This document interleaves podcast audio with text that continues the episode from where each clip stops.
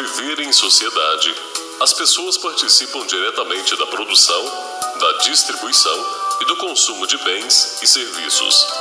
Quando vamos a um supermercado e compramos alimentos, bebidas, calçados, material de limpeza, estamos adquirindo bens.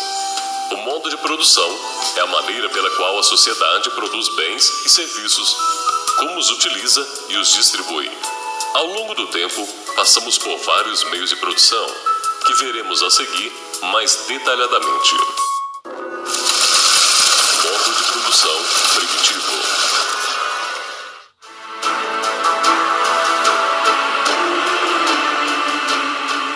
Existiu durante muitos anos, tendo como característica principal a ausência de classes sociais. Os frutos do trabalho eram coletivos e todos zelavam pela sobrevivência não apenas individual, mas de todo o grupo onde estava integrado, como na hora de partilhar a caça ou de manter o fogo para que os aquecessem.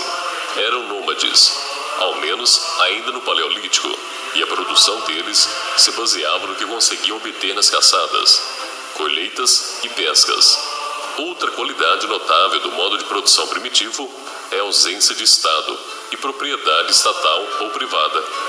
Caçavam e colhiam apenas que fossem para consumo imediato e em quantidade necessária para a subsistência pessoal e do grupo. Ao observar a natureza, descobriram como fazer o fogo.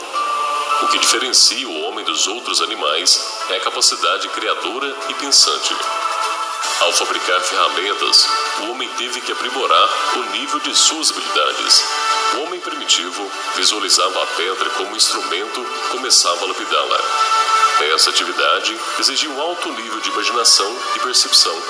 Com o desenvolvimento dessas técnicas, como o ato de lascar a pedra, o raciocínio do homem primitivo evoluía, permitindo a preparação para outras atividades mais complexas. Modo de produção asiático.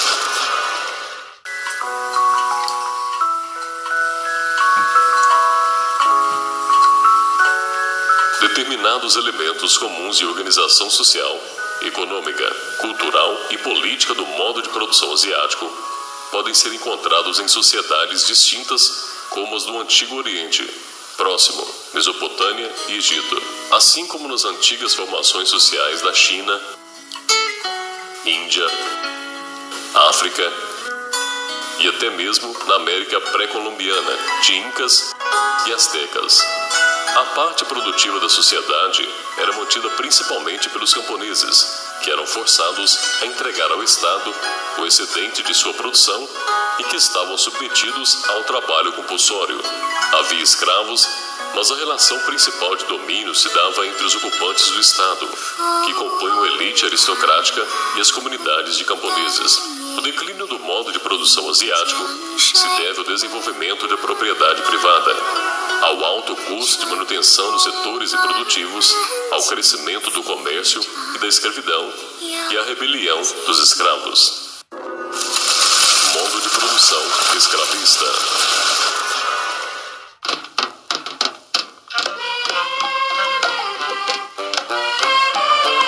Fim da produção asiática, surge o modo de produção escravista. Grécia Antiga, aproximadamente 1100 a 146 a.C. O escravismo foi um avanço em relação às produções anteriores, pois houve uma diversificação da produção e um incremento do comércio entre as sociedades. Já na antiguidade, civilizações como a grega, a egípcia, romana e a persa utilizavam o trabalho escravo. A diferença é que estes eram conseguidos de formas variadas: guerras, domínio territorial, pagamentos de dívidas, etc. Grécia e Roma foram civilizações que utilizaram o trabalho escravo. A decadência e o desaparecimento do Império Romano extinguiram esse tipo de trabalho, pois a sociedade feudal não visava o comércio em grandes proporções. Outra justificativa era que o cristianismo pregava a repulsa ao trabalho escravo. Modo de produção feudal. As origens do feudalismo remontam ao século III, quando o sistema escravista de produção do Império Romano entrou em crise. Diante da crise econômica e das invasões germânicas, criou-se os centros rurais, também conhecidos por vilas romanas, dando origem aos feudos medievais. Nesse período, ocorreu a transição do sistema escravista de produção para o sistema servil de produção, onde o trabalhador rural é um servo do grande proprietário.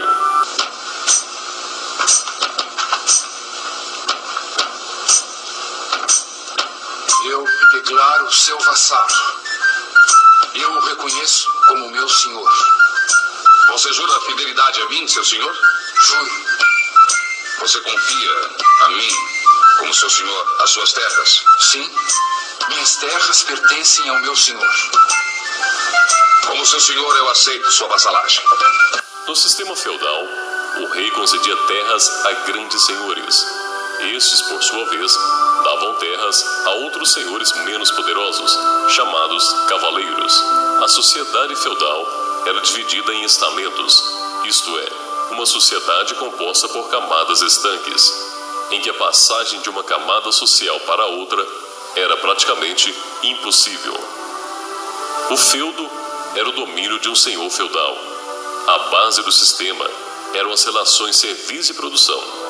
Os servos viviam em extrema miséria, pois além de estarem presos à terra por força de lei, estavam presos aos senhores a quem deviam obrigações. O fator que mais contribuiu para o declínio do sistema feudal foi o ressurgimento das cidades e do comércio. Nessa fase, os camponeses passaram a vender mais produtos e, em troca, conseguiram mais dinheiro, comprando dessa forma a própria liberdade, ou simplesmente fugindo para cidades em busca de melhores condições de vida. Modo de produção capitalista. O capitalismo surge com o crescimento das atividades mercantis. Este crescimento foi determinante para a dissolução da ordem feudal e para a ascensão da burguesia. Liberto das amarras feudais, mas ao mesmo tempo desapropriado da terra e das ferramentas para cultivá-la, o homem do fim da Idade Média é obrigado a vender a sua força de trabalho. Instala-se neste momento em diante um novo tipo de relação de exploração. Relação que está na base do funcionamento do capitalismo, sistema de produção marcado pelo antagonismo entre duas classes sociais, a burguesia e o proletariado. Com a Revolução Industrial e com a introdução da máquina no processo de produção, consequentemente teve dois reflexos imediatos: o aumento da produtividade e a desvalorização da força de trabalho dos operários. Surge então a organização racional do trabalho, sendo eles o Taylorismo, o Fordismo e o Toyotismo.